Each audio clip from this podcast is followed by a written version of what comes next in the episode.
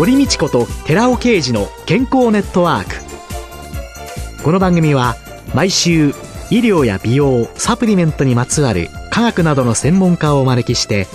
私たちの健康のために役に立つお話を伺う健康生活応援番組です。包摂体サプリメントと MGO マヌカハニーで健康な毎日をお届けするコサナの提供でお送りします。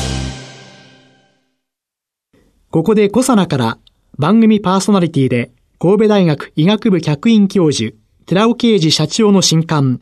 日本人の体質に合った本当に老けない食事術発売のお知らせです。シクロデキストリンの研究の第一人者、寺尾啓治社長が、アルファリポ酸、L カルニチン、コエンザイム Q10 など、体内で作られる有効成分、ヒトケミカルの効果的な摂取による代謝の促進と健康長寿のための食事術について解説します。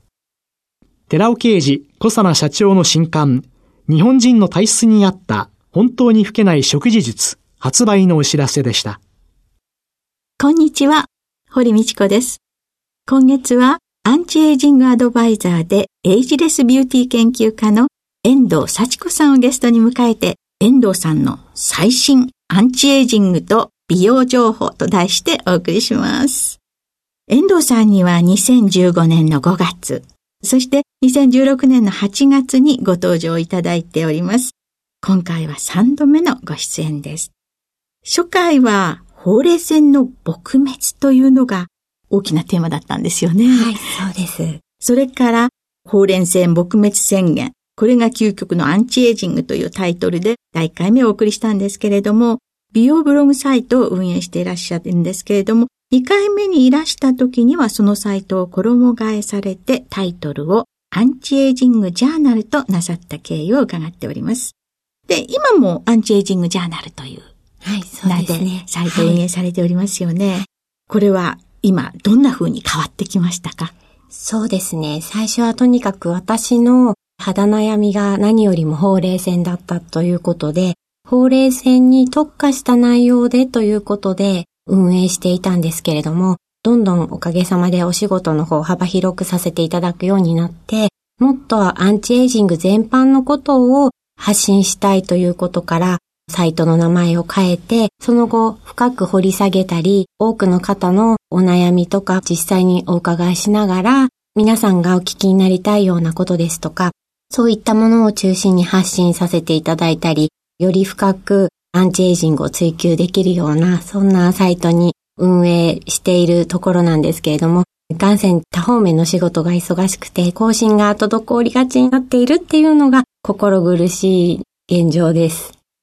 ほうれい線の撲滅、ということ以外に、アンチエイジングっていうと、皆さんからはどんなお悩みが寄せられたり、はい、まずはサイトの中でどんなことをなさってるんですか？そうですね。例えば、乾燥にお悩みだったら、どんなケアをしたらいいのか。あと、シワに悩んでいるんだけれども、シワを改善するにはどういう化粧品を使ったらいいのかですとか、あとはメイク用品でも年齢を重ねていくといつまでも同じメイクだとか使っている商品が同じだと自分に似合わなくなってくるんですけれども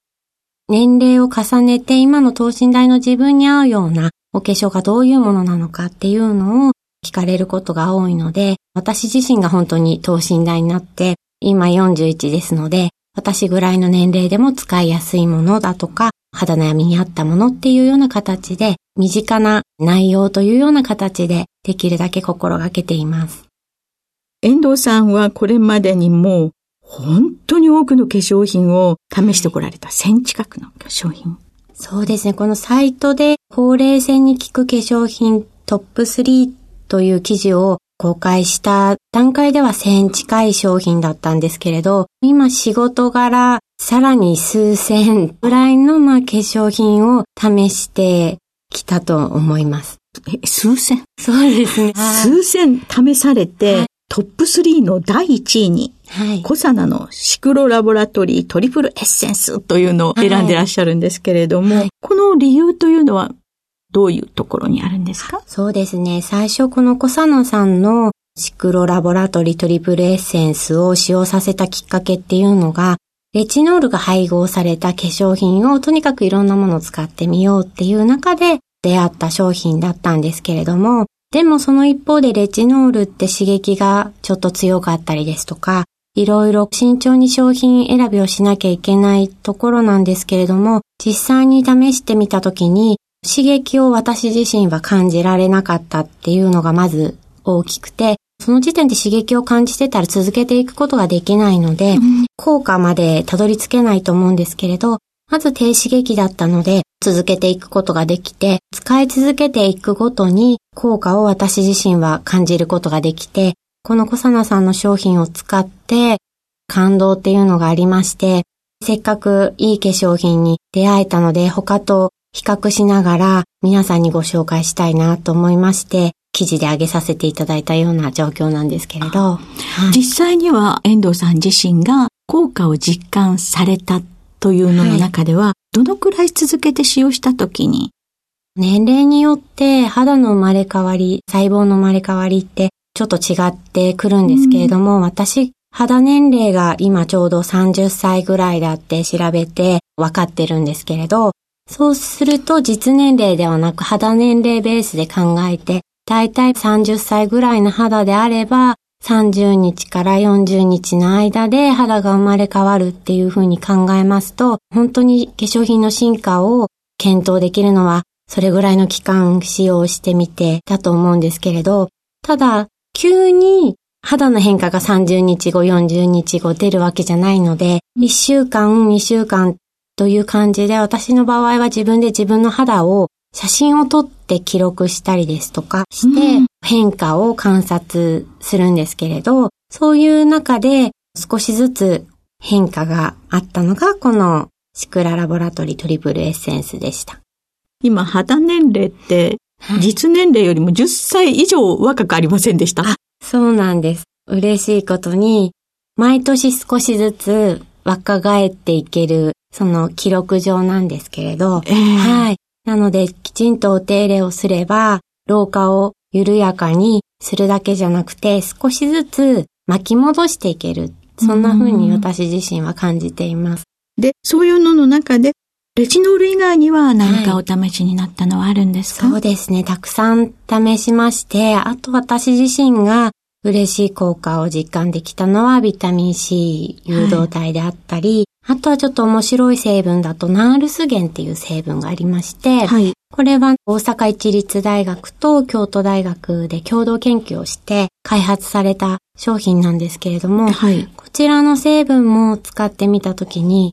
いろんな毛穴だとかシワだとか、そういうお悩みがどんどん薄れていくっていうことで、効果を実感できた成分でした。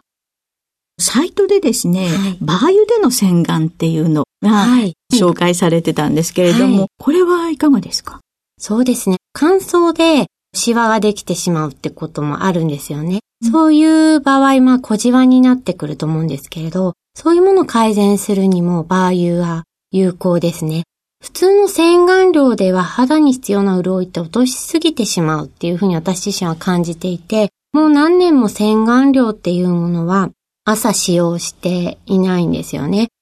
バー油洗顔はちょっと夏には不向きなので、その時期だけは別なケアをするんですけれど、はい。このバー油洗顔というのはどのようになさるんですか、はい、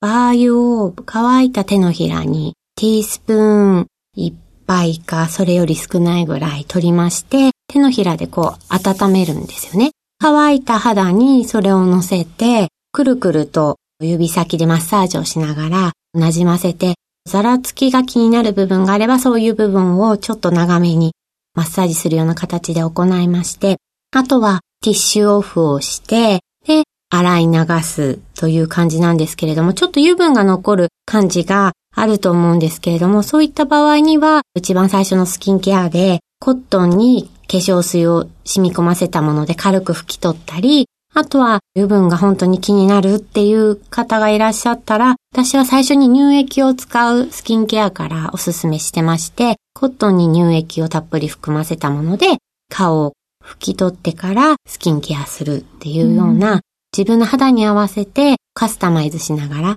していけるのがバー油洗顔だっていうふうに思っています。こういうバー油洗顔にしても、レチノール、それでコサナのシクロラボラトリートリプルエッセンス、はい、こういうようなものを試すというのも、全部情報を、はい、まずはいろんなところから。そうですね。はい。いろんなところにアンテナを張っておいて、自分の中で引っかかるようなものがあったら、まずは試してみるっていうのが私のスタンスで、なので新商品ですとか、どうしても自分で網羅しにくいものは、プレリリースだとかを自分で受信するような形にしながら、毎日たくさんの化粧品の情報をチェックして、アンテナに引っかかったものは早速注文して使うっていうことを地道にやってます。バイオ洗顔のね、はい、ことを拝見していて、思ったのっていうのは、言われている情報をもとにして自分で試してみて、なおかつ自分に合ったものにまた変化させていって、はい、進化していく過程が何回か受けられるっていうのを見て、すごいなと思って拝見してたんですけれども、それらは全部自分の中での様々な体験。そうですね。バー油洗顔に関しては実は取材させていただくっていうこともしまして、もともと母の知人で80代の本当にお肌の綺麗な方がいらして、秘密は何だろうっていうことでお願いしまして、お話をお伺いしまして、こういうふうに使ってらっしゃるっていうのをお伺いしたベースをもとに、そのままやるのでは80代とその当時は30代だったので、私の肌では違うので、じゃあ、皮脂分泌はもっと活発だから、こんな風にカスタマイズしたら自分の肌に合って嬉しい効果を得られるんじゃないかっていう、常に思いつきを大事にと言いますか、そして試してみるっていうような形で、はい、やっています。そうすると、その遠藤さんの等身大の、その年代の人たちというのは、このサイトから受けられる情報というのは、非常に実りあるものなんでしょうね。そのように思っていただけたら嬉しいなといつも思っています。はい。今週のゲストは、アンチエイジングアドバイザーで、エイジレスビューティー研究家の遠藤幸子さんでした。来週もよろしくお願いします。はい、お願いいたします。続いて、寺尾刑事の研究者コラムのコーナーです。お話は、小佐野社長で神戸大学医学部客員教授の寺尾啓二さんです。こんにちは、寺尾啓二です。今週は、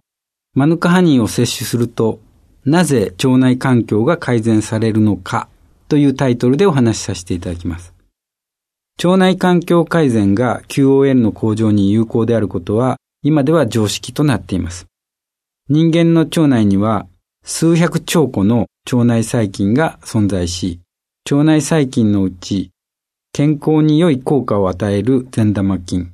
悪影響を与える悪玉菌、優勢な方の味方になる日和見菌が戦っています。そして善玉菌優位にすることで免疫を活性化し、花粉症の予防や改善、アトピー性皮膚炎や喘息の改善、がん予防、コレステロール低下、高血圧の改善、美肌効果といった様々な効果のあることは、この研究者コラムでも何度か取り上げています。マヌカハニーはメチルグリオキサール、MGO という抗菌物質が含まれている特別な健康増進や美容効果のある蜂蜜として最近注目されています。しかし、常に MGO は抗菌物質なのに、本当に善玉菌を殺さないのかという質問が寄せられてきます。そのような質問に対し、私はこの研究者コラムで善玉菌は増殖し、悪玉菌は減少させるとのいくつかの報告を紹介してきました。しかしながら、その善玉菌の増殖の正確な理由は未だに解明されていません。そこで、今回は善玉菌増殖に関する2つの報告から試験を述べさせていただきます。その1つ目の報告は、ニュージーランド、オークランドのロセンデールの研究グループの2008年に報告されたものです。マヌカハニーの濃度の上昇とともに善玉菌である2種類の乳酸菌とビフィズス菌は顕著に増殖し、病原菌である黄色ブドウ球菌、大腸菌 O157、サルモネラ菌は顕著に減少していくことが分かりました。このように、ビトロ試験、試験管内での試験では、明らかに MGO マヌカハニーはその濃度とともに善玉菌が増殖することが示されています。そしてもう一つの研究報告ですけれども、この研究書コラムで、マヌカハニーによる腸内環境改善に関する新たな報告というタイトルで、すでに2度紹介していますが、山村国際高等学校の高校生の高野さんの発表です。この検討結果で注目されたのはメチルグリオキサール。MGO を 900mg パーキロ、1kg の蜂蜜あたりに 900mg のメチルグリオキサールを含む MGO を高濃度に含有するマヌカハニーではなくてもマヌカハニー MGO250 つまり 1kg の蜂蜜に 250mg 以上の MGO を有するマヌカハニーそれにプレバイオティクスとして用いられるオリゴ糖を添加すれば善玉菌の割合が増加するというようなことでありました。もう一つ注目していただきたいのは、乳酸菌の増殖には蜂蜜が関与するのではなく、メチルグリオキサール MGO が関与しているらしいということです。MGO マヌカハニーではなく、MGO のみをマウスに与えた場合も乳酸菌の増殖が見られます。その一方、MGO を含まない蜂蜜では乳酸菌の増殖は見られていません。つまり、蜂蜜に含まれるグルコン酸などの善玉菌増殖作用のある物質がなくても、メチルグリオキサールでも増殖していることを示しています。MGO が乳酸菌の増殖に関与しているのです。抗菌物質の MGO が乳酸菌を増殖するという興味深い結果が得られているわけです。お話は小佐奈社長で神戸大学医学部客員教授の寺尾啓二さんでした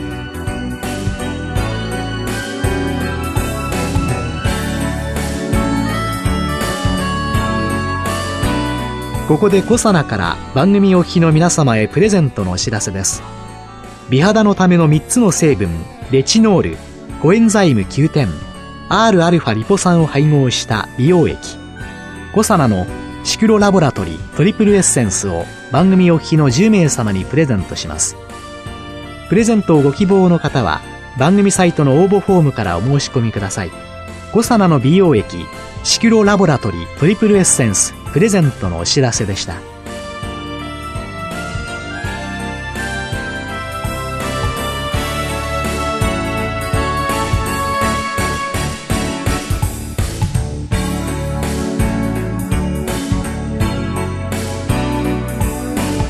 堀道子と寺尾啓二の健康ネットワークこの番組は包摂体サプリメントと MGO マヌカハニーで健康な毎日をお届けする「コサナの提供」でお送りしました。